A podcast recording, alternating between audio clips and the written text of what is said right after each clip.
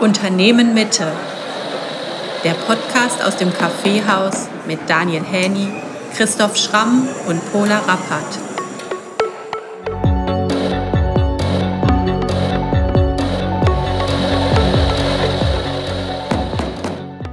Ja, herzlich willkommen. Äh, wir freuen uns sehr, dass so viele Leute heute hier die Zeit gefunden haben, hier zu sein. Ähm, ja, UM Politik Talks, Mittwochabend im Unternehmen Mitte. Ähm, erstmal herzlich willkommen, liebe Ulrike Gero. Schön, dass Sie die Zeit gefunden haben, hier zu sein. Ähm,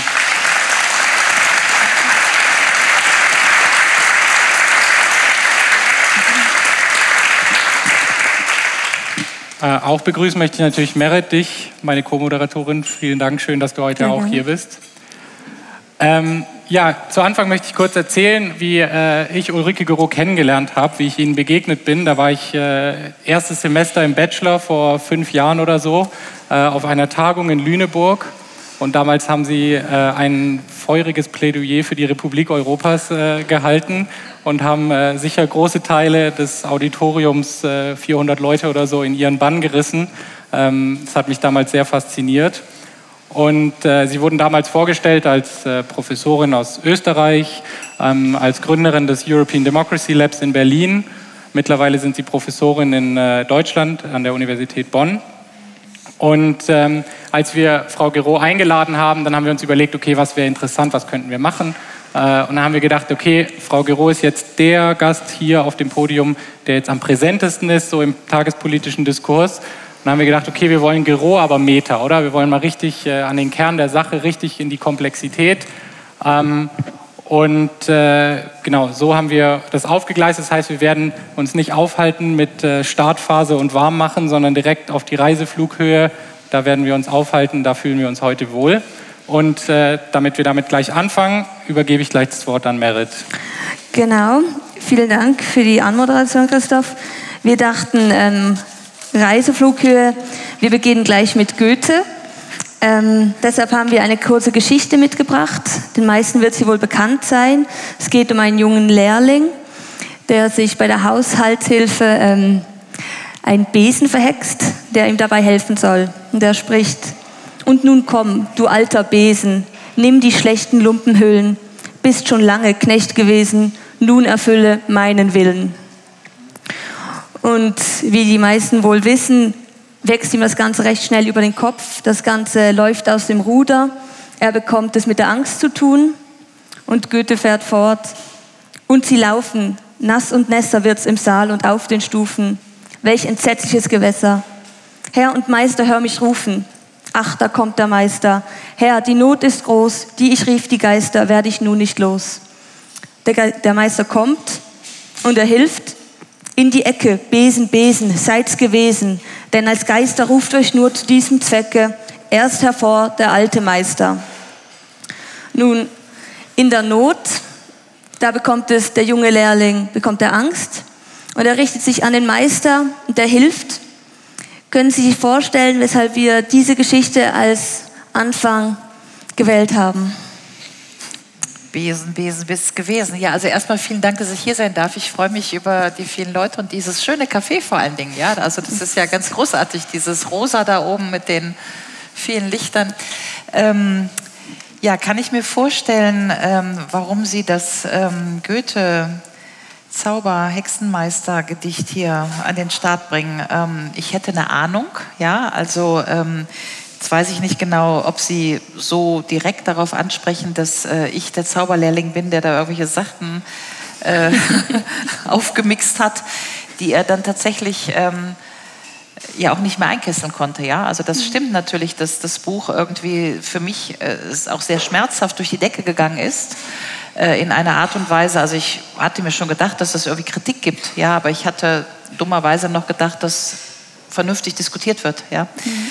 Und ähm, das ist ja nicht geschehen. Und ähm, insofern ähm, habe ich mich schon manchmal gefragt, was ich da so angerichtet habe, ja, oder ähm, warum dann auch sozusagen der ganze Schmäh dann auf mich ging, ja. Es war auch nicht immer einfach. Jetzt weiß ich nicht, ob das Ihre Intention mhm. war. Ja, die, äh, die, einfache Antwort wäre gewesen, ja. weil es Ihr Facebook-Titelbild ist. Ach so, der Zauberling, ja. Okay, aber, Aber das sind muss schon auf ja der dann kon- ja, klar, Das ist aber das Foto bei. Facebook ist natürlich von äh, 2017 oder 18 aus Stuttgart übrigens. Ja. Ja. Äh, wo es diesen Zauberbergweg gibt, ja, und das habe ich fotografiert in der Tat. Aber das war ja sozusagen noch in guten Zeiten, also von heute aus gesehen in guten Zeiten. Da war die Diskurslandschaft noch okay, da konnte man auch so ein bisschen ähm, ähm, Also da war noch nicht alles so, so ernsthaft. Verstehen Sie, was ich meine? Ja, also, ähm, oder ich war noch eine gute, vielleicht einfach so. Also jedenfalls hatte ich noch nicht alles hinter mir, was ich jetzt hinter mir habe. Das wollte ich nur klarstellen. Also das Foto ist klar von Facebook, aber äh, ich glaube zwei oder drei Jahre alt aus Stuttgart. Wenn Sie jetzt auf den Diskurs ansprechen, Sie sagen, Sie erleben das jetzt gerade, haben Sie das Gefühl, andere haben das ja auch schon erlebt. Waren Sie vielleicht auch schon einmal auf der anderen Seite Teil von einem solchen Diskurs, wo jemand anders das Opfer war? Also ähm, man hat natürlich zum Beispiel Telkamp, ja, man hat immer schon mal mitbekommen, dass es äh, Autoren gab, die dann auf einmal ähm, in der Ecke standen und man hat nicht so ganz genau gewusst, warum. Ja, also fällt mir jetzt spontan ein. Ähm, jetzt habe ich äh, die Romane nicht gelesen, weil ich jetzt in der letzten Zeit echt wenig Zeit zum Romane lesen hatte. Ähm, aber ähm, es ist ja so, dass sozusagen das ähm, Merken, dass sowas passiert, noch was anderes ist als das eigene Erleben. Ja, also von wegen Herdplatte. Man merkt die Dinge ja wirklich erst, wenn man sie selber durchlebt und es kriegt eine neue Dimension. Ja, also dass man sozusagen vorher schon wahrgenommen hat, dass es Cancel Culture gibt oder dass sich äh, hier einzelne Autoren oder zum Beispiel auch nach äh, hier der Literaturnobelpreis ähm, ähm, Äh, Hanke. Janke, Ja. genau, ja, also dass es diese ganzen Sachen gegeben hat, wo auf einmal Personen ähm, äh, sozusagen das Werk und die Personen nicht mehr zusammen betrachtet wurden und so weiter und so weiter. Das konnte man schon merken. Aber ähm, nochmal, das eigene Erleben ist schon mal was anderes. Aber ich glaube, was wichtig ist oder was mir wichtig ist, ist, also ich persönlich wüsste nicht, wo ich das mal gemacht habe. Also verstehen Sie dieses ähm, mit Schmutz werfen. Ja, also das äh, ähm, äh, nehme ich tatsächlich für mich in Anspruch, dass äh, in dem letzten Jahr, in dem ich sehr viel an Twitter-Zeugs erfahren habe, sehr viel Morddrohungen, sehr viel, ja, also dass man sozusagen nie den Reflex hat, selber auf der gleichen Ebene zu reagieren. Und das ist eigentlich auch schon anstrengend genug. Also nicht zurückzutwittern, äh, keine Ahnung, ich bin Faschistoid, ja, du bist auch Faschistoid. Ja, also sozusagen dieses, äh, ähm, äh, hier, äh, wie heißt es in dem Alten Testament, ähm, Zahn um Zahn, Auge um Auge, ja, sondern eben zu sagen, nee, Moment mal, äh, macht ihr mal, was ihr wollt.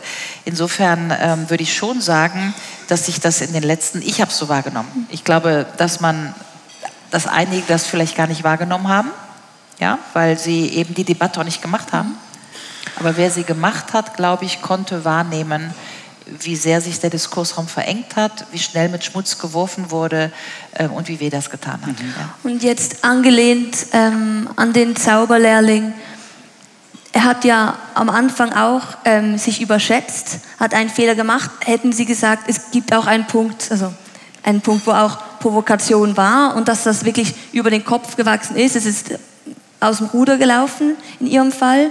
Würden Sie das so sagen? Oder war das eigentlich alles unter Kontrolle und noch im Griff? Ähm, nee, ersteres, ja. Also ich habe das ja jetzt auch in verschiedenen Interviews, Sie haben das Buch ja da liegen, also sozusagen inkriminiert, inkriminiert, wurde ja vor allen Dingen so diese letzten Sätze, wo ich da sage, wir hören jetzt diese menschenfeindliche Politik auf und wir hören jetzt auf, Kindern ein Stäbchen in die Nase zu stecken und wir lassen Kinder wieder an Feld, wir, wir, wir, ja, so. Dann wurde mir dieses Wir vorgeworfen als Faschistoid. Okay, ja. Äh, Übrigens immer von akademischen Personen, ja. Also sozusagen mein meine Cousins, die irgendwie Schlosser sind oder so, fanden das alles ganz toll. Aber die, es ist sehr auffällig, dass der universitäre Raum völlig anders reagiert hat auf das Buch und auf die Sprache als der nicht-universitäre Raum. Vielleicht kann ich eine Anekdote dazu erzählen. Das fällt mir jetzt gerade ein, aber kurz vor Semesterende wurde ich tatsächlich von einigen Kollegen sozusagen zur Rede gestellt. Ja, wir müssen jetzt mal über dein Buch reden, über dein Buch reden. Ja, so. Und dann fand das also statt in einer Pizzeria und ich äh, wurde eben darauf hingewiesen, dass das Buch nicht okay sei, was auch immer das heißen soll, dass ein Buch nicht okay ist. Ja, und gleichzeitig waren in der Pizzeria waren so zehn Frauen, so ich sag mal Typ Kegelverein. Wir sind ja im Rheinland. Ja, 70 Jahre plus minus und eine, die Präsidentin, kam dann an unseren Tisch, erkannte mich, sagte, sind Sie Frau Gero? Sie sind so toll zu Corona, zu Ukraine, machen Sie weiter, wir sind alle so froh, dass Sie hier sind, ja? Und in dem Moment sagte ich halt, ja, danke, ich bin hier in einem beruflichen Gespräch, ich kann jetzt leider nicht, ja? Sie ging weg und ich wandte mich zu meinen Kollegen und sagte, äh, wo waren wir nochmal stehen geblieben, ja? Also man hätte das nicht filmreifer drehen können, diese, dieses Spannungsverhältnis einfach, ja.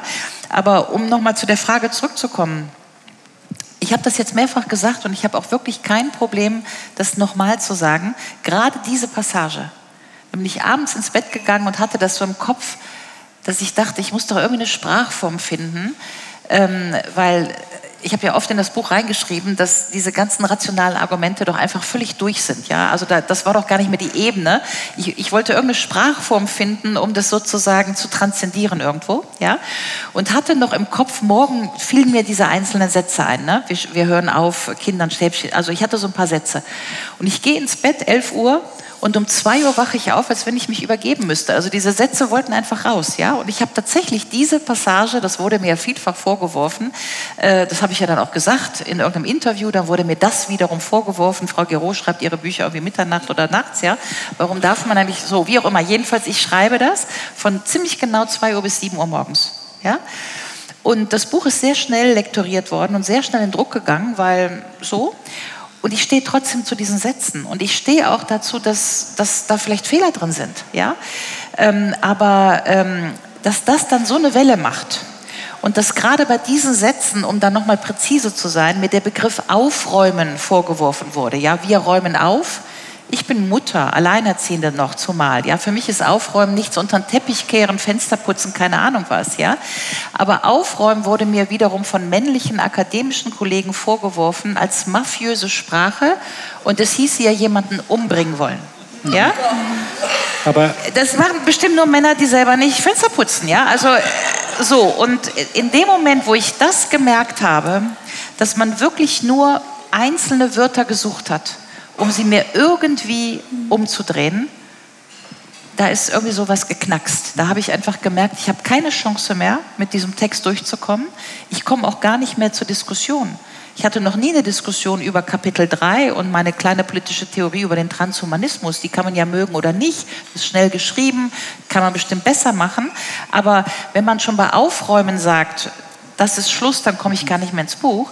So, und als mir das klar war, das war schon so ein bisschen zum Verzweifeln, ja. Also, weil ich wollte ja wirklich ein Diskussionsangebot machen und zu sehen, dass da jetzt offensichtlich in dem Diskursraum, in dem wir sind, so eine Abwehr, Polarisierung herrscht, dass halt einige Sachen zum Vorwand genommen werden, um überhaupt nicht mehr über zum Inhalt zu kommen.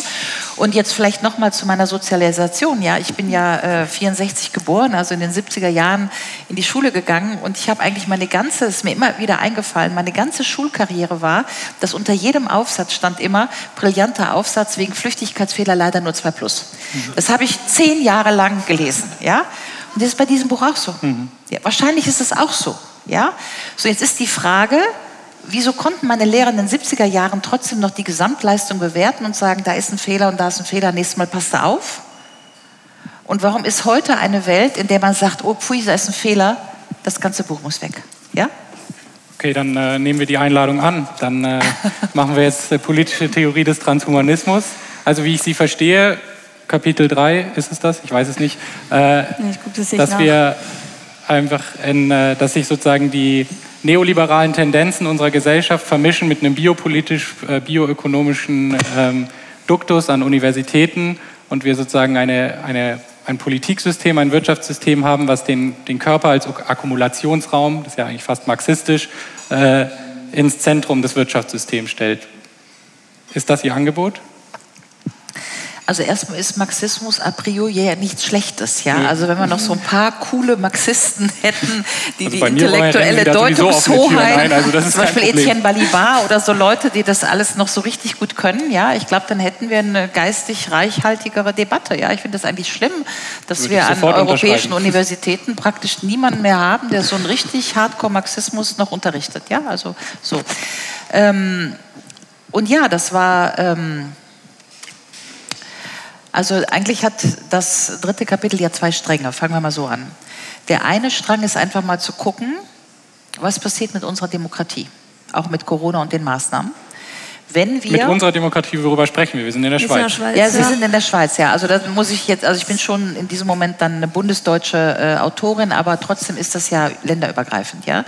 Der Aber schon äh, substanziell anders. Also, Genau, weil der eigentliche Punkt ist, wenn wir sagen Demokratie, und zwar ganz egal, ob in Frankreich, in der Schweiz oder in Österreich oder in Deutschland, beruht zentral auf einem Begriff von Würde, auf einem Begriff von Individuum, auf einem äh, Begriff von Person, auf einem Begriff von Integrität, ja, dann ist natürlich die Frage, wenn wir das mit den Corona-Maßnahmen gemacht haben, also vor allen Dingen die von mir als übergriffig, nicht nur von mir, als übergriffig bezeichnete Impfpflicht, also Aufhebung von Artikel 1, Artikel 2 Grundgesetz, ja, äh, also ich fand ja schon tatsächlich auch dieses Stäbchenbohren in der Nase bei jedem PCR-Test äh, völlige Übergriffigkeit und eigentlich unwürdig, ja, also äh, die Position, die man da einnehmen musste und, und so weiter. Das heißt, was ich ja diskutieren wollte, ist, wo kommen wir hin mit unseren Grundannahmen einer Demokratie, wenn zentrale Begriffe, die diese Demokratie, wie wir sie kennen, strukturiert haben, nämlich Person, Integrität, Würde, Ich, Person, wenn die sozusagen aufgelöst werden durch Übergriffigkeit? Ja, das ist, schon, das ist die eine Frage, die ich thematisiere. Und die zweite, nur um vielleicht äh, sozusagen die Achsen des Gespräches äh, aufzuzeigen, die zweite, die ich, glaube ich, diskutiere, ist sozusagen den, ähm, also das Spannungsverhältnis zwischen Wissen und Weisheit, aber eben auch das Spannungsverhältnis zwischen Denken und Fühlen. Und das ist ja dann diese sozusagen biopolitische, positivistische, materialistische oder im Grunde kognitive Agenda, die uns jetzt hier aufgedrückt wird, ja, die ja zur Vermutung hat, erstens, alles ist ein Modell, Leben kann in Zahlen gepresst werden, Zahlen geben irgendeine Wahrheit oder bilden irgendeine Wahrheit ab. Und das wollte ich einfach mal bestreiten. Ja, also Zahlen geben, bilden erstmal keine Wahr, keine objektive Wahrheit ab. Ja, aber was sind Zahlen? Ja, also so. Ähm, Luhmann hat ja immer gesagt, eine Statistik ist eine selbstgeschaffene Wirklichkeit, die dann interpretiert wird. Ja, interessant ist bei der Statistik immer nur, welche Zahl fällt weg, welche Frage wurde nicht gestellt und so weiter und so weiter. Ja, so. Und ähm, das alles ist in meinen Augen bei Corona völlig ausgehebelt worden. Wir haben ja eine ich nenne das, glaube ich, Glasperlenspiel, ja, eine mathematisierte, so und so viel Zahlen, so viel, viel Tote, bla bla bla äh, Story gehabt. Und ähm, was eben ausgehebelt wurde durch diese massive, ich nenne es Propaganda, war eben das eigene Fühlen. Das heißt, der Unterschied zwischen der kognitiven Betrachtung der Zahlen und dem eigentlichen, was passiert denn bei mir in der Straße? Sterben die Leute bei mir in der Straße? Wie viele Leute sind in meinem Haus, in meiner Familie gestorben? Also nur mal zum Vergleich aus dem Kopf, ja. Ähm, Ich glaube, in der Cholera in Paris 1862 ist ungefähr ein Drittel der Pariser Be- Bevölkerung gestorben. Ja? Wenn Sie ein Drittel in der Stadt haben, das merken Sie. Das merkt man. Ja? Ähm, Und dann wäre ja schon mal die Frage, was passiert sozusagen zwischen meiner Beobachtung des eigenen Umfeldes und dieser Zahlenberieselung im Fernsehen. Und in dem Moment, wo ich das Gefühl hatte, dass viele das gar nicht mehr hinkriegen. Also, dass sie gar nicht mehr hinkriegen, sich von den Zahlen mal zu entfernen und zu sagen, ich gucke mich mal um. Ja? Ich, ich frage mich jetzt, was in Ihrer Methode wäre, weil ich sehe jetzt das Buch, ich sehe jetzt im Buch nicht per se eine Lösung, wie man diese Weisheit, das, das Fühlen wieder zu lernen und nicht einfach nur nach diesen Zahlen zu leben, diesen Transhumanismus zu überwinden, sehe ich eigentlich nicht als, als eine offensichtliche Lösung, die mich entgegenspringt. Äh, Also Lösungen ähm, biete ich ja sowieso nicht. Ja, das wäre ja auch äh, also vermessen. Ja, also in dieser Weltzäsur, in der wir uns da befinden. Also ich wollte erst mal beschreiben, ja, also diese sozusagen diese Umstellung von Begrifflichkeiten und erstmal, das war wie gesagt die eine Weiche, zu sagen, die zentralen Begriffe, mit denen wir die Demokratie bisher organisiert haben, scheinen nicht mehr zu funktionieren. Ja, Person was für Begriffe? In, Person, Integrität, Integrität ja. Würde, mhm. ja, das Ich zum Beispiel, mhm. ja. Und äh, also das Subjekt, das politische Subjekt, ja. Und ähm, das ist das eine. Ja? Und die Frage, die andere Frage, also Lösungen, wie gesagt, äh, präsentiere ich da nicht, aber trotzdem den, den Raum aufzumachen, dass wir als Gesellschaft natürlich nur funktionieren können, wenn wir auch fühlen den Raum wollte ich schon mhm. aufmachen. Das habe ich ja eben gesagt. Und deswegen stehen, glaube ich, äh, am Ende ja auch ähm, verschiedene Beispiele darin, dass es eben nicht nur um Corona geht, sondern mhm. es geht um diese ganze Digitalisierungsagenda, Stichwort mhm. intelligente Verpackung. Ja, Sie haben die nächste Verpackung, da Joghurt, da ist dann so eine Ampel, da sagt Ihnen die Verpackung rot, grün, gelb, äh, ist, kann man den Joghurt noch essen. Man kann ihn natürlich auch aufmachen und wenn er blau ist, schmeißt man ihn weg. Ja, oder man kann auch mal probieren. Ja, und wenn es noch schmeckt, kann man ihn essen, diese ganzen Sachen, ja.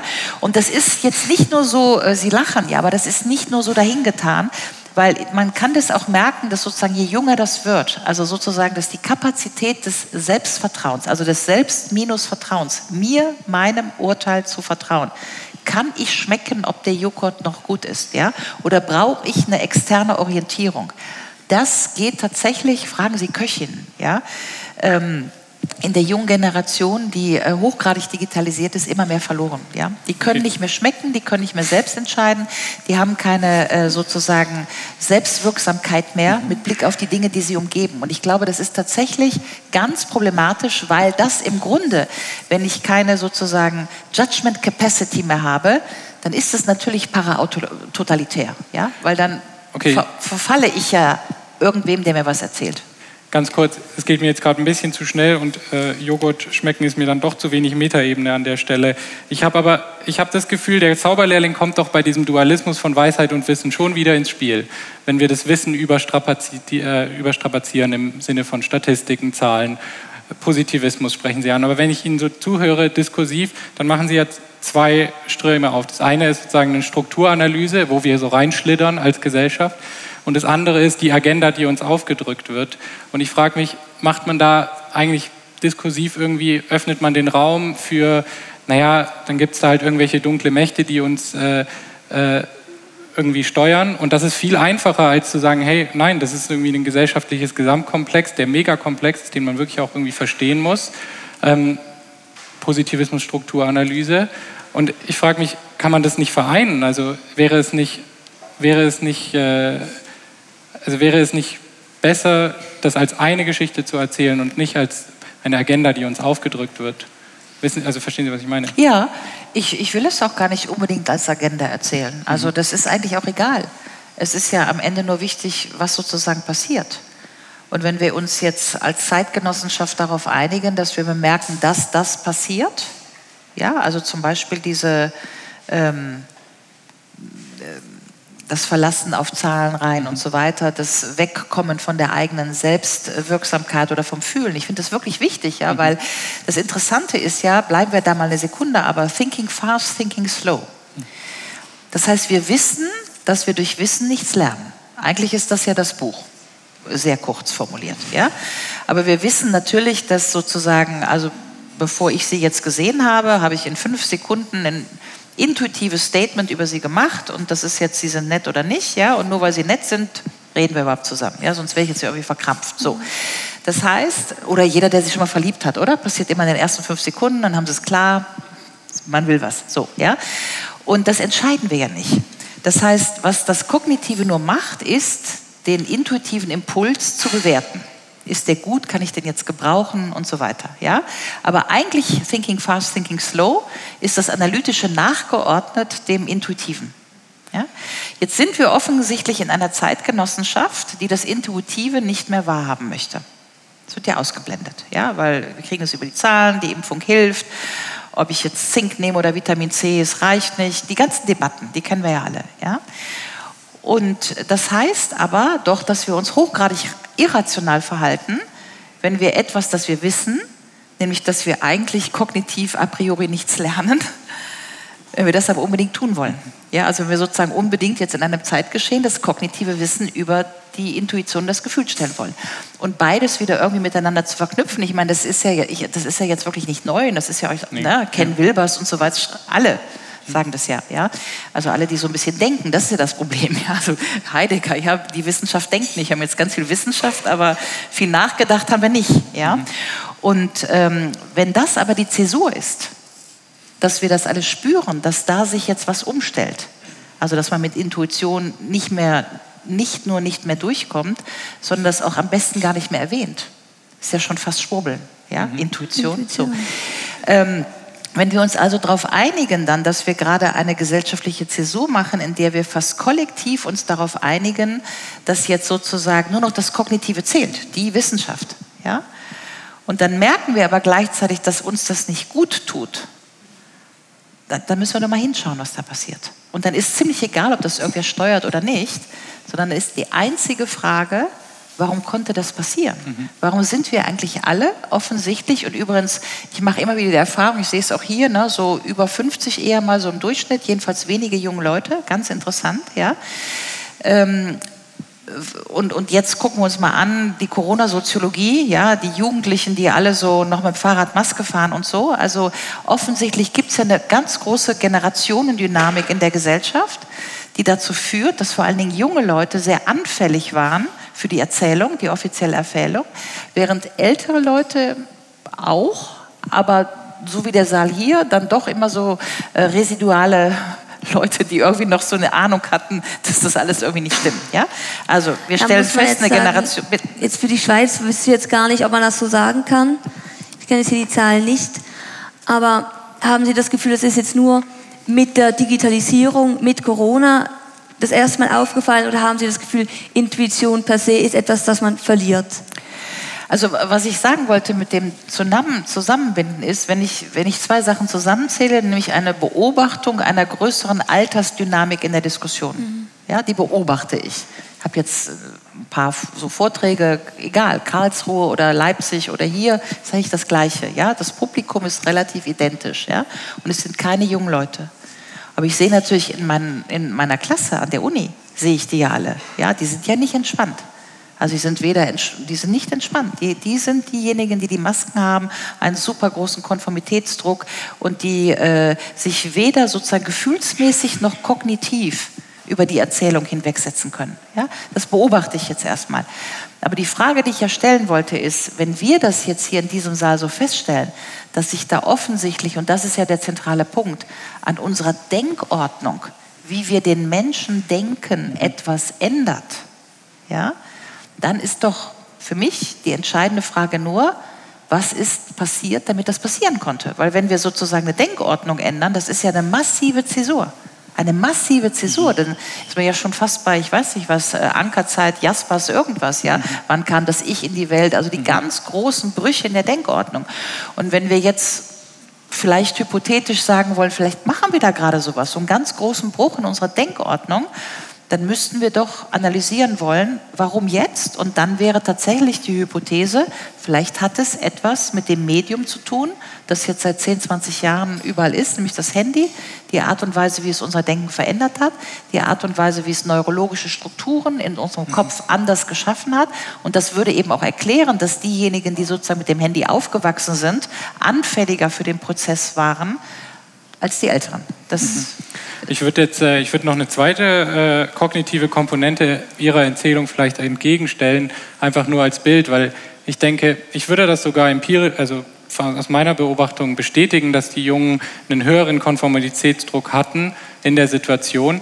Aber es ist natürlich auch so, dass in einer Welt, die strukturell unsicher wird, die strukturell sich sozusagen, die aus den Fugen gerät, dass natürlich ein, ein Rückzug auf die Maske zum Beispiel als Mittel, um diesem etwas entgegenzustellen, äh, natürlich auch ein Ding ist, an dem man sich festhalten kann. Ich möchte es jetzt gar nicht werten, aber es ist natürlich, also wenn ich mir überlege, irgendwie als, als, als junger politischer Mensch heutzutage, mit was für strukturellen Problemen man zu tun hat, äh, die man eben nicht mehr löst, äh, auch mit Blick auf die ältere Generation, also das ist ja so der zweite Generationskonflikt, äh, Stichwort Klima und so weiter, dann ist natürlich die Maske auch ein Mittel zu sagen, hey, okay, in all dem ganzen äh, Schlamassel, was wir hier haben, ist das das, wo ich wirklich sagen kann, hier kann ich eingreifen. Hier, das mache ich jetzt einfach. Da bin ich ja dabei, das habe ich aber, glaube ich, auch reingeschrieben. Ne? Sozusagen ja. mit, mit Corona wurde sozusagen die allgemeine Angst haptisch. Ja? Genau. Klima ja. kann keiner irgendwie was richtig machen, äh, was immer Migration, Globalisierung kann, hat keiner das Gefühl. Also die allgemeine Ohnmacht und die Angst wurde haptisch. Corona kann ich was machen, Maske aufsetzen, Abstand halten, mich impfen lassen, Hände waschen. Ja? Und insofern ist das sozusagen, das hat ja der Desmay, den kennen Sie wahrscheinlich auch alle, ja, Matthias Desmay hat das ja geschrieben in dieser Massenformation in seinem Buch und hat gesagt, die Angst wurde einfach griffig. Ja? ja? Und insofern hat man darauf reagiert. Das sehe ich äh, so, das ist der Prozess.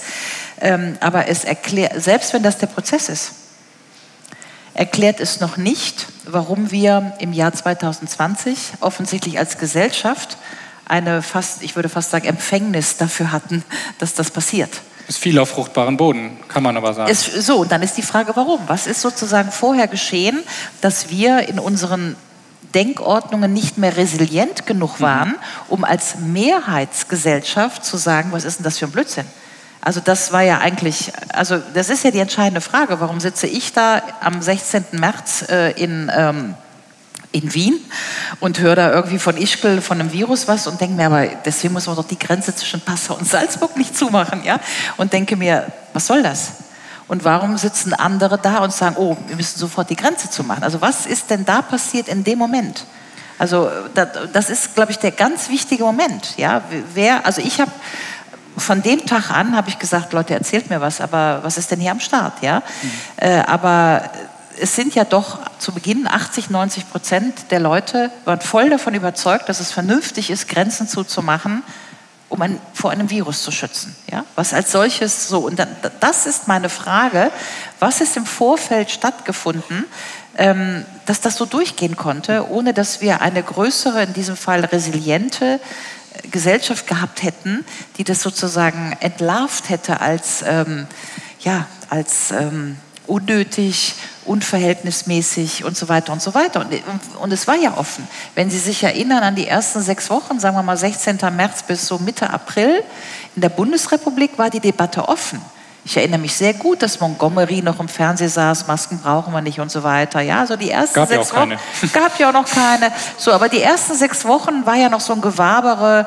Hier Heinsberg-Studie Streeck, mhm. wie schlimm ist es denn jetzt und so weiter. Ja, und dann hat sich's geschlossen und zwar sehr schnell. Und da, da, das ist schon eine Frage, wie und warum konnte das passieren? Ja. Sie bieten im Buch ja ein, zwei ähm, ähm, Antwortmöglichkeiten, indem Sie sagen, dass Sie davon ausgehen, dass die großen Meta-Erzählungen, die man früher hatte, dass da eine Abwendung stattfand. Sie erwähnen das Christentum, Sozialismus, ähm, Anarchie. Und dass durch das, Sie nennen das Träumen, Glauben und Hoffen verloren ging. Sehen Sie jetzt eine neue Erzählung, die Angst, die Erzählung die Angst zum Beispiel, die jetzt überhand nimmt?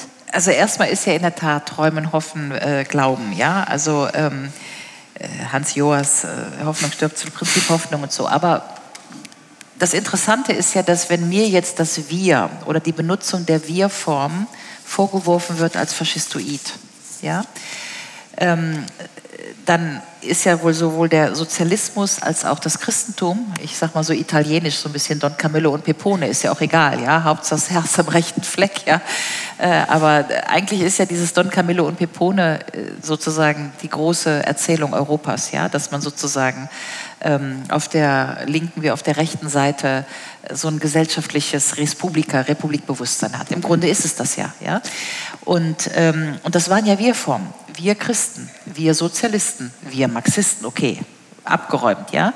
Aber interessant ist, warum sozusagen die politische Benutzung einer Wir-Form oder auch die gläubige Benutzung einer Wir-Form, Katholiken, ja, äh, heute nur noch reduziert werden kann, entweder auf, das ist ein faschistoider Begriff, ähm, oder eben auf, äh, wir lassen uns jetzt impfen.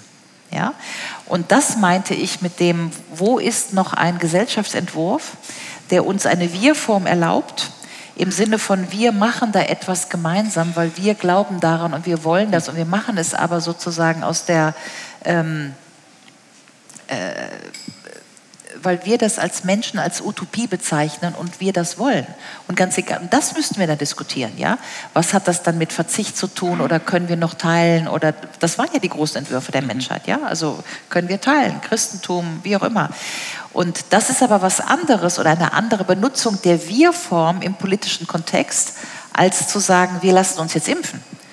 Weil das ist ja kein gemeinsames Träumen, sondern es ist nur, weil ich geschützt werden will, musst du dich auch impfen lassen. Das ist ja ein anderer Begriff der Wir-Form, mhm. ja? der eben nichts mehr mit Träumen, Glauben, Hoffen zu tun hat und auch nichts mit einem Gesellschaftsentwurf, sondern bestenfalls noch damit, dass ich ein Anrecht habe auf, keine Ahnung was, bis 90 super gesund zu sein und deswegen müssen sich alle impfen lassen. Das ist ja eine andere politische Konnotierung der Wir-Form. Mhm. Und deswegen finde ich das ganz problematisch, dass wir sozusagen diese Utopie, ich finde es sowieso problematisch, dass wir keine Utopien mehr haben. Ich empfehle jedem das Buch von Benjamin Kunkel, ist schon zehn Jahre alt, ja, Utopie oder Untergang, weil eine Gesellschaft ohne Utopie hat keinen Kompass, man muss auch nicht da ankommen, aber eine Utopie ist natürlich wie so ein Morgenstern für eine Gesellschaft. Ja? ja? So, soziale Gerechtigkeit mhm. können wir auch aufgeben als Utopie, dann bemühen wir uns nicht mehr. Darum geht es. Es geht doch nur noch darum, dass die Gesellschaft sich Mühe gibt, ja. Und wenn man sich die Mühe gar nicht mehr geben muss, weil es noch nicht mal mehr irgendwie im Grundgesetz steht, ja, äh, Eigentum verpflichtet, deswegen geben wir uns noch ein bisschen Mühe mit Hartz IV in der Bundesrepublik, aber wenn das noch nicht mal irgendwo steht, wie in Amerika, ja, dann gibt es halt auch keine Mühe mehr. Ja, und, und dann sehen sie das aber einer Gesellschaft auch an. Deswegen ist ja die Utopie sowieso eigentlich der Kompass für eine Gesellschaft. Und darauf wollte ich hinaus mit diesem Glauben, Wünschen, mhm. äh, Träumen, Hoffen äh, und äh, den Punkt eben machen, dass wir das nicht reduzieren dürfen auf eine positivistische, materialistische Agenda zu sagen, wir sind jetzt hier alle in unserem Schutzraum, äh, jeder ist sozusagen aseptisch im Zoom und äh, das ist jetzt die neue Gesellschaft. Ja. Mhm. Also entwickeln wir die, lösen wir uns von Corona und entwickeln die neue Utopie. Ja, äh, absolut. Also darum geht es ja. ja? Also, aber dann bleiben wir mal ganz konkret. Ja? Zum Beispiel, weil Sie eben sagten hier mit der Angst und der Maske und dem Klima und so weiter. Ja? Zu Klima kann ich, also kann ich auch nur sagen, es ist ziemlich egal, ob jetzt der Ukraine-Krieg oder Klima oder Corona das, was nicht geht, wenn wir in ein utopisches Denken wollen, ist dieser Single-Issue-Mechanismus. Ja? Jetzt Corona, wegen Corona alles. Eine, Der Geist des eine ganze Gesellschaft kollabiert ja. um einen Punkt herum. Mhm. Ja? Äh, dann kollabiert die ganze Gesellschaft. Also sozusagen, das, kein vernünftiger Mensch würde in irgendeiner Entscheidung alles auf eine Karte setzen oder in den seltensten Fällen. Ja? Alle Leute machen immer Diversifizierung ihrer Aktien, Portfolios, mhm. wie auch immer.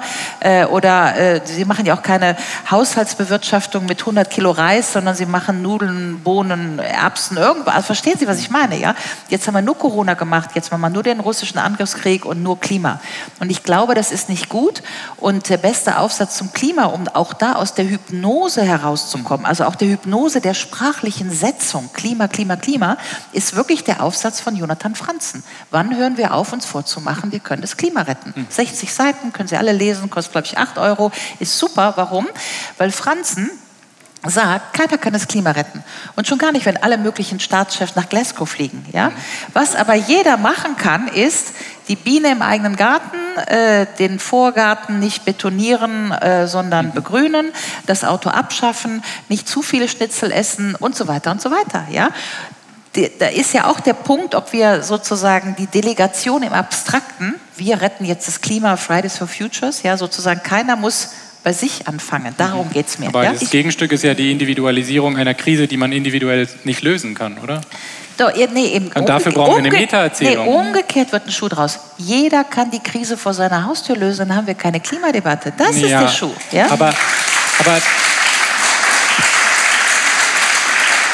also wenn ich jetzt mal, wenn wir das jetzt ganz äh, subjektiv anschauen, dann bin ich ja als Subjekt trotzdem in einem, in einem gesellschaftlichen Setting gefangen, der mich auch unfrei macht. Also ich bin ja, ich, ich, ich habe ja eine Existenznot. Ich habe ja sozusagen das, äh, die Notwendigkeit, einen Job zu machen, der mich vielleicht auch unfrei macht an der Stelle, mich einspannen zu lassen in etwas, was dann auch klimaschädlich ist, und so weiter. Also es ist ja nicht, ich bin ja, wir können ja jetzt nicht sagen, hey, äh, die Gesellschaft, äh, wir haben jetzt eine freie Gesellschaft und jeder, der halt mitmacht, ist halt selber schuld. Nee, also das, das ist jetzt zu einfach.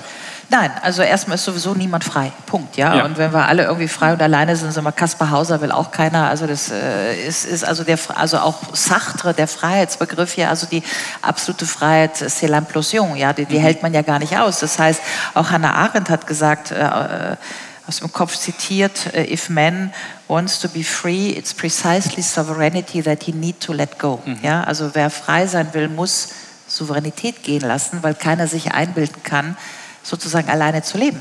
Also wer kann denn sozusagen Haare schneiden, kochen, äh, Essen machen, Weizen, wie auch immer. keiner kann das alleine, ja. Ähm, das heißt, wir, deswegen Interesse. Deswegen ist ja alles, was wir machen, den politischen Prozess so zu organisieren, dass in einer Res Publica, gemeinwohlorientierten Ordnung, ja, die Dinge, das Interesse, dein Interesse, mein Interesse so zusammenkommen, dass daraus ein Gemeinwohlinteresse mhm. wird. Deswegen bin ich so verliebt in den Begriff der Republik. Ja, wir mhm. diskutieren rauf und runter über Demokratie seit Jahren, aber natürlich ist die Republik, deswegen habe ich das Buch geschrieben über Europäische Republik, der, über, der normativ übergeordnete Begriff. Und warum? Und dann kommen wir nämlich jetzt zur zentralen Utopie, die wir ausbuchstabieren müssen. Warum? Weil der Republikbegriff im Gegensatz zur Demokratie oder zum Demokratiebegriff der ja eigentlich nur ein formaler ist, ja, Mehrheit an dem, aber ich meine, auch die DDR hatte immer 92 Prozent bei Wahlen, ja, also das, insofern ist ja das formale Kriterium, es wird gewählt, heißt ja nicht, dass es eine Demokratie ist, ja, das haben wir uns jetzt leider angewöhnt, dass überall, wo gewählt wird, ist eine Demokratie und dann wird Orban gewählt, dann sagen wir schon wieder, ach, das ist aber jetzt keine richtige Demokratie, also da sieht man ja schon die sprachliche Verirrung, ja, aber ähm, Res Publica, also Gemeinwohl, ist ja ein anderer Freiheitsbegriff. Mhm. Also wenn Sie äh, hier Piketty, äh, ähm, äh, Kinnet und äh, diese republikanischen sozusagen Schriften, die, hier äh, Rousseau, ja, mhm.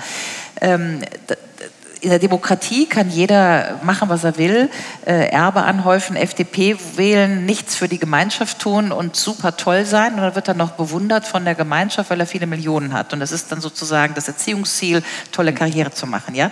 Wir wissen natürlich, dass das so nicht funktioniert. Wir wissen, dass ähm, jemand, der Hartz IV geboren wird, wahrscheinlich, wahrscheinlich weder Arzt wird noch irgendwie Unternehmer, einfach weil der Habitus von Bourdieu fehlt und so weiter und so fort.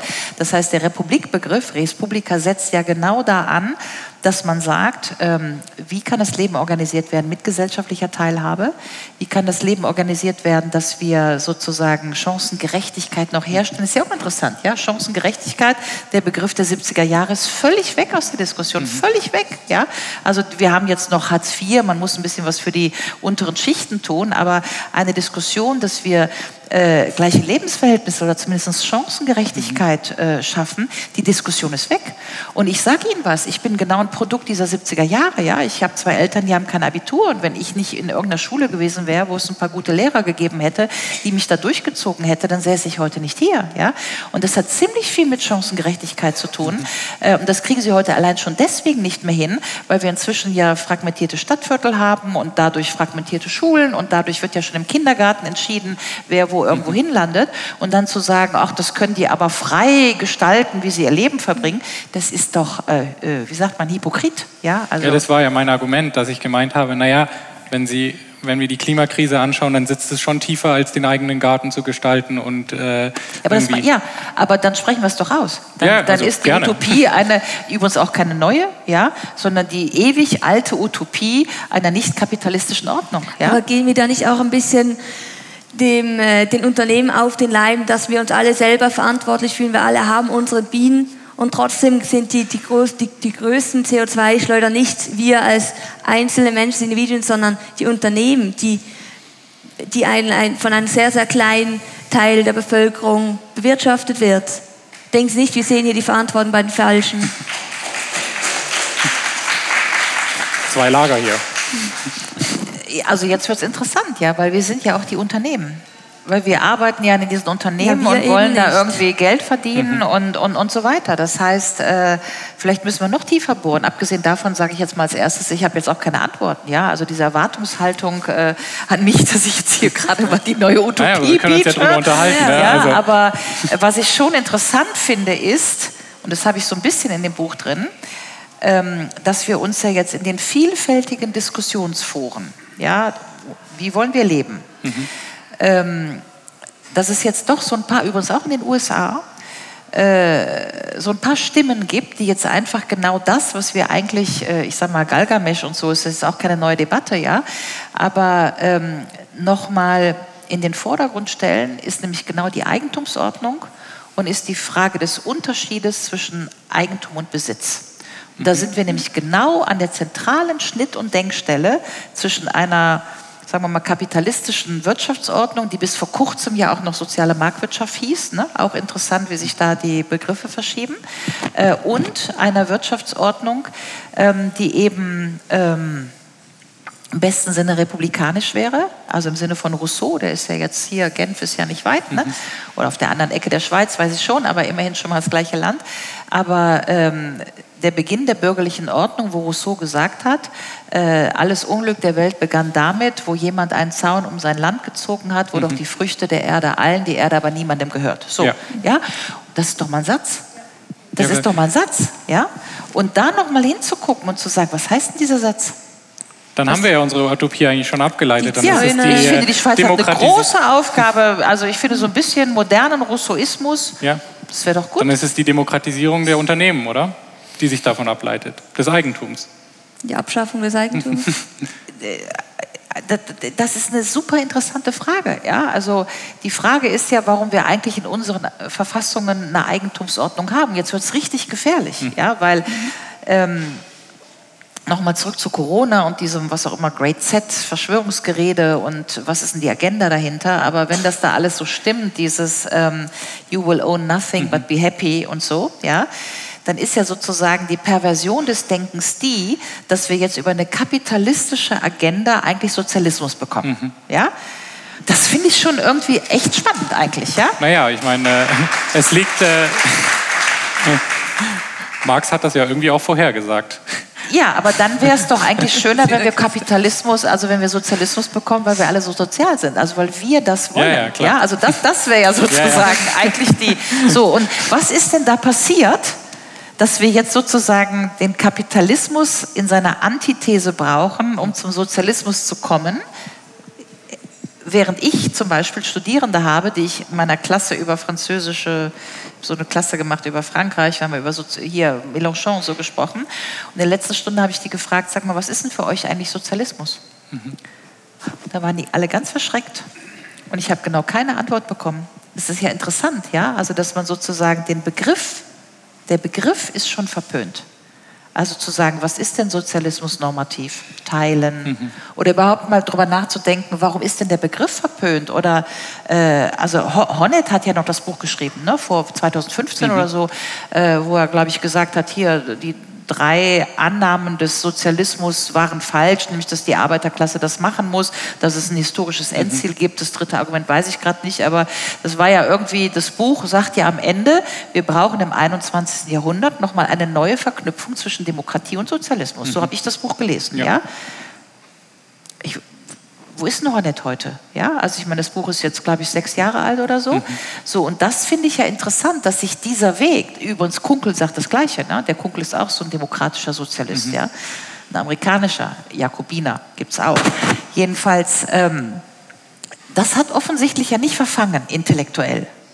Mhm. So, und jetzt kriegen wir sozusagen diese You will own nothing but be happy Agenda, die im Grunde auf so ähnliche Ziele hinkommt mhm. mit anderen Mitteln und das verfängt jetzt aber. Das ist doch interessant, oder? Ich, naja, ich glaube, dass die eine Erzählung bräuchte sozusagen eine grundlegende Transformation der Gesellschaft und die andere denkt sozusagen die neoliberale Agenda einfach zu Ende.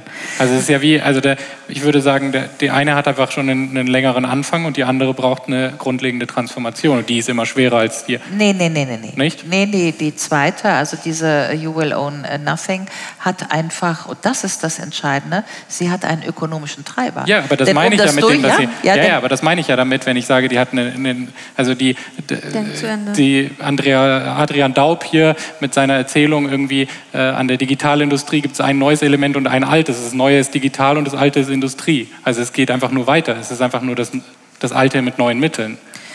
Ja, das ist die Frage. Und ich weiß nicht, ob ich sie beantworten kann. Ich bin nicht so sehr in diesem äh, äh, Fintech, wie man sagt, ja. äh, drin.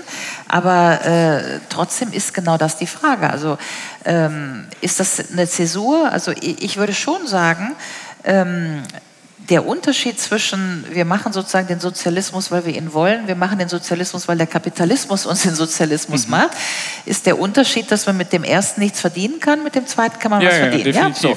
Dann haben Sie einen ökonomischen Treiber, Sie haben die Handys, deswegen bargeldlos, mhm. für die Schweiz ja super interessant, ne? bargeldlos, also ganzen Vollgeldinitiativen, mhm. ich finde das super interessant, mal die Schweiz zu beobachten, mhm. wie die Schweiz reagieren wird auf diese Bargeldabschaffungsdiskussion. Aber ähm, in dem Moment, wo Sie einen ökonomischen Treiber haben, müssen Sie das notwendig notwendigerweise digitalisieren und dann können sie nur über das neue Instrument kommen zu dem modernen Sozialismus, you will own nothing, ja? ja? Äh, ohne nichts. Und dann haben wir aber doch eigentlich den, die Diskussion der Zeitgeschichte erkannt. Dann ist es nämlich die Trennlinie zwischen analog und digital. Ja? Mhm. Also sozusagen die Utopie im analogen Bereich wäre Sozialismus klassischer Schule. Und die Utopie im modernen Bereich wäre halt diese You will own nothing Utopie, die nur digital aufzulösen wäre und mit der man Geld verdienen kann. Ja, und es würde ja auch sagen, dass der Sozialismus hat eine ökonomische Komponente und er hat eine Freiheitskomponente. Und in der, in der digitalen Erzählung kommt die Freiheitskomponente wahrscheinlich zu kurz. Die muss man erkämpfen, weil Hannah Arendt, man muss die Freiheit, sie hat einen Preis, oder? Ja, aber das äh, weiß ich auch nicht genau, ne? weil ich habe das Gefühl, dass äh, die jungen Leute sehen keinen Freiheitsabbau. Die finden es alles super. Naja.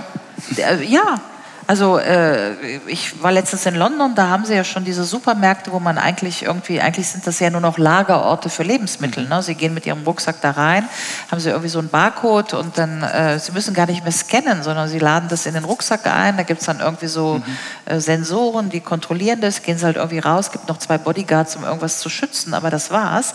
Das heißt, es ist alles sozusagen schon digitalisiert, sie gehen nur noch durch den digitalen Raum. Und äh, also gerade Niederländer und Briten finden es toll. Also, also Jüngere. Ich, ja, ich würde dazu gerne noch sagen, dass ich das Gefühl habe, es gibt zumindest einen Teil junger Leute, die auch das Gefühl haben, es wird gar nicht so groß eine Wahl sein, weil es immer noch eine Möglichkeit gibt, wir sehen das jetzt mit der Stromkrise, mit der Klimakrise, dass wir einfach Verzicht üben müssen und dass vielleicht auch Verzicht als, als neue Utopie dann als, als, als Erzählung herhalten werden muss, damit alle mitmachen, aber dass der Kapitalismus, so wie er jetzt funktioniert, aus der Not heraus abgebrochen werden muss. Also Verzicht ist wahrscheinlich so kein guter Werbeträger. Ne? Das äh, Definitiv nicht, äh, ne? funktioniert wahrscheinlich nicht so gut, ja. Aber ähm,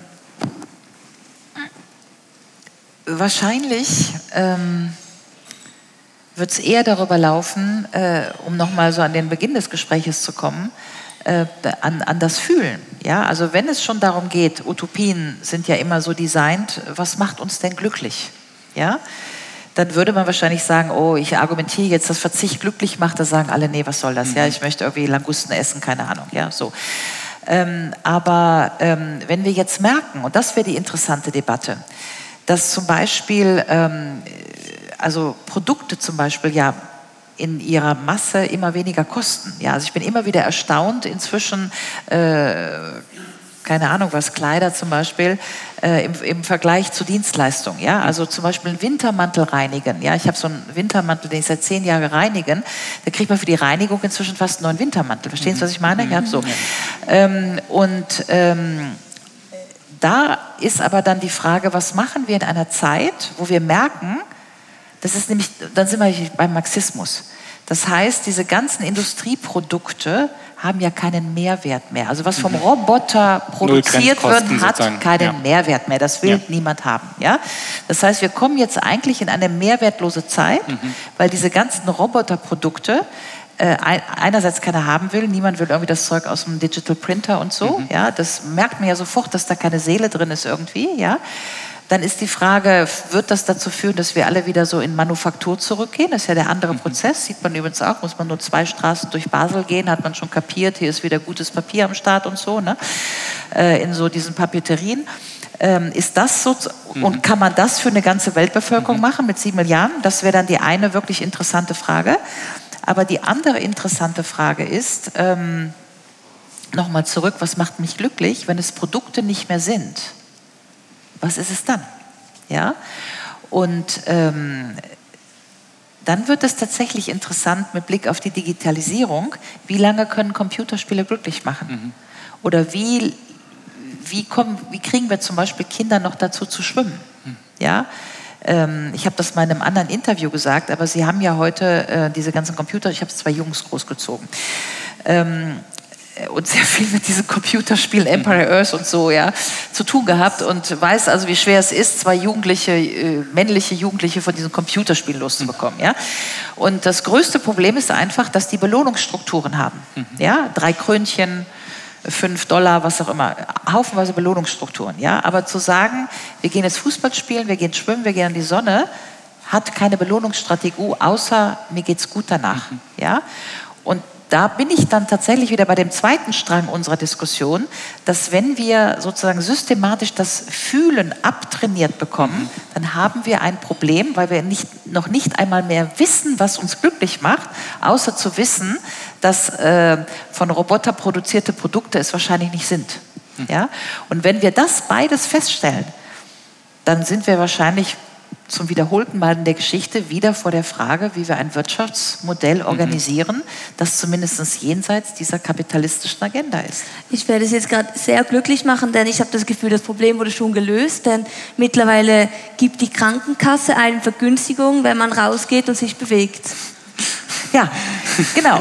Und, und dann ist aber die Frage, und das, da sind wir beim entscheidenden Problem warum brauchen wir die Incentives? Warum kriegen wir das mhm. nicht mal aus uns heraus? Das ist doch die entscheidende Frage.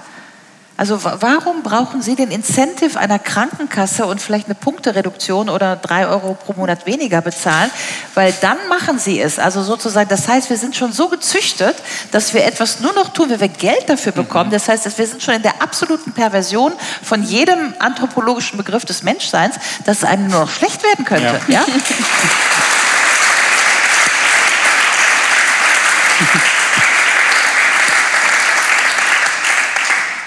ähm, ich glaube, wir gehen mal zum nächsten Punkt über. Äh, ich glaube, ich habe es schon, äh, glaube ich, sehr gut rausgehört. Aber ich würde mal gerne mit Ihnen persönlich darüber sprechen, was Sie antreibt. Weil es fasziniert mich schon, ich beobachte Sie jetzt ja auch in der Vorbereitung auf dieses Gespräch, habe ich Sie sehr intensiv verfolgt in den Medien.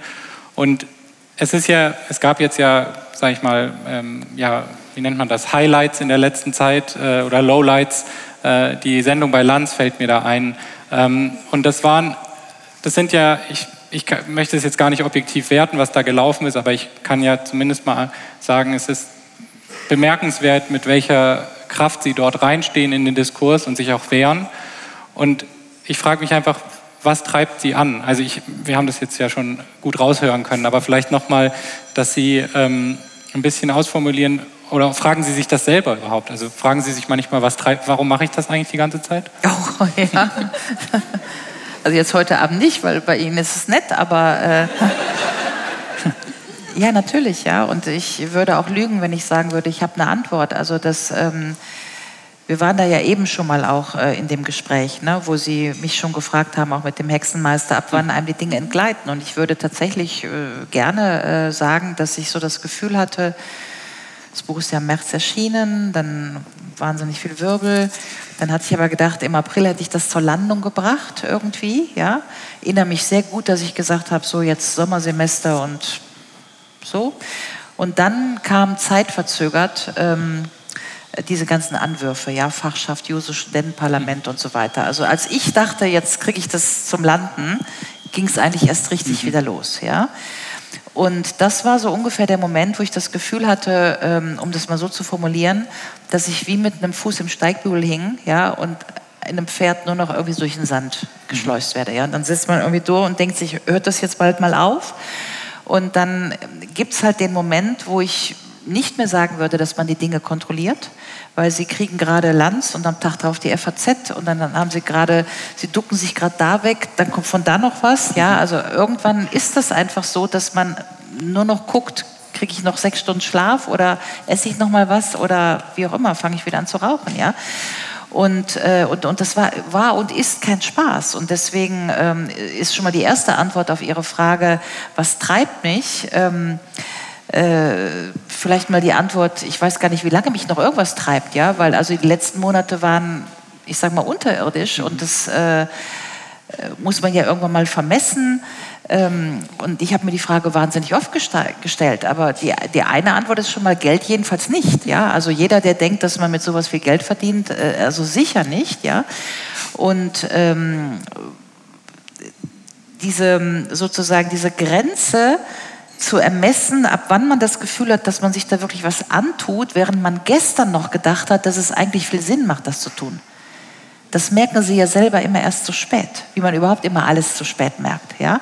Aber es gab natürlich lange Wochen vor dem Buch, wo ich ja auch hier auf irgendwelchen Plakaten von Schweizer Referenten irgendwie gefeatured wurde, ja, und dann war ich die Stimme der Vernunft in der Corona-Diskussion und merkte schon, dass ich hier einen riesen Widerstand habe, aber dass ich von da in so einer Resonanz stand, eben auch das Gefühl hatte, dass ich eine Pflicht habe zu sprechen, weil man einfach Wächekörbe von Post bekommen hatte von Leuten, die sich nicht äußern konnten. Und solange ich das hatte, hatte ich das Gefühl, ist das so eine Bewegung, das heißt, ich kriege von da was und ich muss da in den Widerstand. Mhm. Ja, so. Und ähm, eigentlich ist es genau so gewesen, dass je mehr das ging und dann kam das Buch, desto mehr kam sozusagen der Zuspruch. Je mehr der Zuspruch kam, desto mehr kriegte ich auch Energie, um in die Debatte zu gehen. Ja?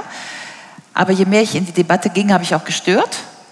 Und in dem Moment wurde der Widerstand auch immer schärfer. Mhm. Ja? Lanz zum Beispiel. Und in dem Moment passiert halt was, und das haben sie nicht im Griff. Sie stolpern, sie machen ein paar Fehler, sie sind müde, sie sind unkonzentriert. Und dann hängt man wie ein Pferd im, am, mhm. im Steigbügel. Ja? Und, ähm, und auf einmal fragen sie sich, warum mache ich das alles eigentlich? Mhm. Ja? Und da bin ich jetzt auch. Also so ungefähr. Mhm. Ja? Und deswegen würde ich ja nicht von mir behaupten wollen, dass das in jeder Konsequenz, also ich gehöre noch zu den Menschen, die zu ihren Fehlern stehen im Übrigen, ja, und halte auch eigentlich eher jeden Mensch für fehlbar. Finde jetzt auch diese ähm, ganzen Debatten über äh, tadellose Lebensläufe oder so mhm. wirklich echt protofaschistisch, ja.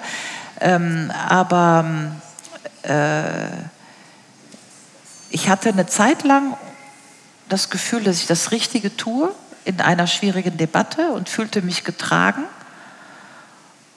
und habe gleichzeitig jetzt ex post das Gefühl, dass man tatsächlich an seine Grenzen kommen kann. Mhm. Und das ist ja ein Erfahrungswert, den Sie erst dann eigentlich haben können, wenn Sie wirklich die Erfahrung machen, dass es zu schwer wird. Ja, mhm. das, äh, und wenn Sie, jetzt, wenn Sie jetzt zurückschauen, fünf Jahre, also als ich Sie das erste Mal erlebt habe, war das da noch, war das anders? Also war das ein anderes Gefühl, sozusagen für die, für die Republik Europa einzustehen? War das ein hat sie da was anderes getragen, was anderes angetrieben? Ja, natürlich. Ja. ja, natürlich. Ja, das war ja sozusagen, heute sagt man Mainstream, auch interessant, hat man damals ja nicht gesagt.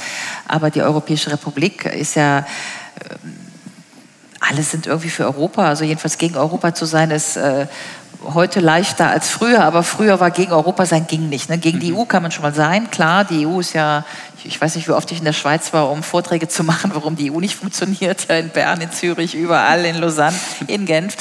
Aber ähm, äh, die Europäische Republik hat ja was, die hat ja gestochen wie in so ein Wespennest zu einem Zeitpunkt, als wir die Bankenkrise hatten. Austeritätspolitik, Flüchtlingskrise, Brexit, Populismus, Nationalismus, ja. Und so sehen wir uns ja, ich weiß, die Schweiz ist nicht in der EU, aber trotzdem inmitten von Europa, ja. Mhm. Ähm, so sehen wir uns ja als Europäer nicht gerne. Nationalismus, Populismus, also Stefan Zweig und so. Wir sehen uns ja nicht so gerne mit Brexit. Also das war ja einfach so. Dann komme ich mit der Europäischen Republik. Das war ja noch so eine Till-Eulenspiegel-Nummer. Ne? So müsste es eigentlich sein, so eine Hofnarrennummer. Ne? Mhm. So. Und das hat ja in der sozusagen Spiegelung total gut funktioniert, weil es die Republik war ja genau das: Hoffen, Träumen, Glauben. Mhm. Wir glauben einfach an ein besseres Europa. Und ich habe schon mal aufgemalt. Ja, so mhm. könnte es aussehen. Ja dann musste ich natürlich auch über ein paar Hürden springen, weil das könnte ich auch äh, erzählen. Ja? Als ich mit der Republik gekommen war, das war ja noch vor dem Buch. Mhm. Am Anfang sind, so ist der politische Raum, die Türen sind alle zugegangen. Ja. ja alle. DVA wollte das Buch nicht drucken, mhm. weil wie verrückt ist das denn? Mhm. Ja? Und dann musste ich zu so einem ganz kleinen Verlag und kriegte das Republikbuch überhaupt nur gedruckt, weil die Bundeszentrale für politische Bildung eine Garantieabnahme von 2000 Exemplaren gemacht hat, weil alle gesagt haben, so was Verrücktes. Ja? Das heißt, das neue Denken will ja sowieso nie jemand in den Raum lassen. Ja? Und dann schlüpfte es halt so in den neuen Raum. Und ähm, ich merkte trotzdem, wie der politische Raum sich völlig, ich war ja vorher im politischen Raum unterwegs, also ich sag mal in den Stiftungen, in den Leitmedien, wo auch immer man, in, in Brüssel, wo auch immer man Debatten gemacht hat über die Eurokrise, die deutsche Governance, was auch immer. Ja, also, und auf einmal kam ich mit der Republik, der politische Raum ging zu, aber welche Tür ging auf? Und die Tür, die aufging, war tatsächlich die der Theater. Ich war in der Art Biennale in Moskau mit der Europäischen Republik mhm. oder in Kiew oder im, keine Ahnung, Mainzer Matinee-Theater. Ja? Das heißt, in Brecht, ja? das Theater kann die Welt neu zeichnen. Das heißt, auf einmal saß ich mit meiner politischen Utopie über Europa auf Theaterbühnen. Und weil das so funktioniert hat, weil die Kunst nämlich echt was kann, die Kunst kann echt was. Also es war auch meine sozusagen in dem Moment Erfahrung, dass wenn die politischen Türen zugehen, dann macht man es mit Kunst. Mhm. Und wenn das wirkungsmächtig ist, dann kommt die Politik nicht dran vorbei, was in der Kunst passiert. Das war so eine tolle Erfahrung. Ja? Und zwei, drei Jahre später hatte ich dann das Buch und dann ging der politische Raum, ging die Türen wieder auf weil die Kunst es da reingedrückt hat, ja, nach dem Motto, ihr kommt an der Republik gar nicht vorbei. Und in dem Moment, wo das passiert ist, und wir dann noch die Ausrufung gemacht haben, also die im, im November, 25.000 Leute waren dabei, mhm. 140 Städte, 140 Theater, Peter Simonischek, also wir hatten sie ja alle, Corinna Kirchhoff, Berlin Ensemble, also die gesamte Theaterprominenz Europas hat die Europäische Republik ausgerufen. Mhm. Die Grünen haben, die deutschen Grünen haben äh, wenige Tage nach der Ausrufung die Perspektive einer Europäischen Republik in ihr Parteiprogramm geschrieben. Das heißt, es war eine richtig programmatische Arbeit, weil Utopie ist vielleicht irgendwas da oben, aber was im Parteiprogramm steht, ist keine Utopie mehr. Das ist ein politisches Ziel. Das ist vielleicht noch nicht verwirklicht, aber immerhin schon mal ein politisches Ziel. Und das ähm, habe ich also alles gemacht. Und was war der Unterschied zu heute? Ähm, es war getragen von, es gab keinen Widerstand. Es gab eigentlich keinen Widerstand. Es gab ein Desiderat nach einem anderen, besseren Europa. Dafür hatte ich einen plausiblen Entwurf. Und das hat funktioniert. Dafür habe ich Preise gewonnen. Und dann konnte man damit so durchlaufen. Insofern äh, zurück zur eigenen Person. Warum macht man die Dinge? Ähm, es gab keinen Widerstand. Und das merken, ich merke das übrigens auch an meiner Erschöpfung. Ja? Also wenn Sie, Sie können, ich kann irgendwie viel arbeiten, ich glaube, ich bin ganz robust und so. Und wenn Sie das dann noch machen in so einer Desiderat-Geschichte, mhm. ja, dann, ähm, da, da, kann man da viel machen. Im ja? Flow. Im Flow, ja. ja. Aber wenn Sie sozusagen vom Arbeitspensum das Gleiche machen, aber gegen Widerstand, das mhm. ist so wie Schwimmen im, im Whirlpool oder so, mhm. ja, kommen sie nicht vom Fleck. Mhm. Es ist unglaublich erschöpfend und die Frage, warum mache ich das eigentlich, ist eine ganz andere. Und wenn Sie die abends um Mitternacht mit sich selber ausmachen, ist auch die Antwort eine andere. Ja? Und das merke ich tatsächlich seit zwei Jahren sehr, sehr deutlich. Ja. Aber würden Sie sagen, Sie haben die Utopie ähm, aufgegeben? Komplett? Nein. Nein, also in äh, meinem neuen Buch. Trotz des Widerstands. Äh, wie heißt es bei, ähm, ist es Rilke? Was hast du gegen das Schwere, denn das Leichte spürst du nicht, ja? Also mhm. äh, es ist übrigens ganz interessant, ja? Also äh, es verlangt einem mehr ab, würde ich sagen, aber äh, am Ende des Tages ähm, ist sozusagen die Arbeit gegen den Widerstand wahrscheinlich die, ähm, die lehrreichere, ja? Mhm. Also die, ähm, ja.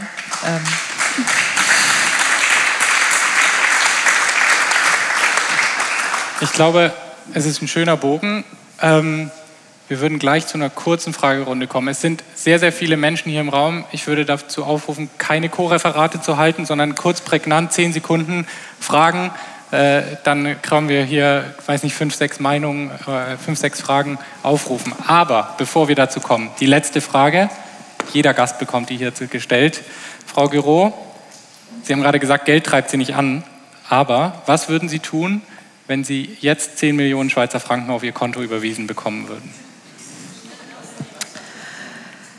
Ja, also wahrscheinlich würde ich tatsächlich ähm, äh, einen Teil an das European Democracy Lab geben, äh, mhm. das ich ähm, eigentlich immer an sich selber sozusagen an, an, den, an, den, Verein, den ich gegründet habe und den ich tatsächlich über lange Jahre mit so viel zum Thema Sozialismus äh, mit meinen Honoraren äh, ähm, finanziert habe. Mhm. Ja, also ich habe äh, immer so einen großen Teil meiner Honorare äh, an das Lab weitergereicht, ja, weil da einfach so viele junge Leute waren, die mhm. an der Europäischen Republik bauen wollten. Das fand mhm. ich einfach gut, ja, dass die mir die Tür Türen eingerannt haben und die haben das ja auch gemacht, also ganz viele Projekte und so. Mhm. Also das European Democracy Lab äh, würde wahrscheinlich äh, etwas bekommen, aber die neue Idee aus dem Buch und für die ich tatsächlich viel Zuspruch generiert habe, übrigens auch schon in Davos, ist ja auch in der Schweiz, ja, ähm, Recht auf analoges Leben. Also die, die Frage, ob es nicht wirklich Sinn machen würde, einen äh, Verein international natürlich zu gründen, Recht auf analoges Leben mit einem politischen Ziel. Und das politische Ziel müsste sein, wir kriegen hinter den ersten Satz der UN-Charta, der ja eigentlich der Satz der Französischen Revolution ist, alle Menschen sind geboren gleich, äh, äh, frei und gleich an Würde und Rechten. Mhm. Ja, das ist ja der 1789er Satz, der es dann 1949 in die UN-Charta mhm. geschafft hat. Und dass wir da drunter schreiben, äh, und alle Menschen haben ein Recht auf analoges Leben, und zwar mit gesellschaftlicher Teilhabe, nicht irgendwie auf dem Baum sitzen.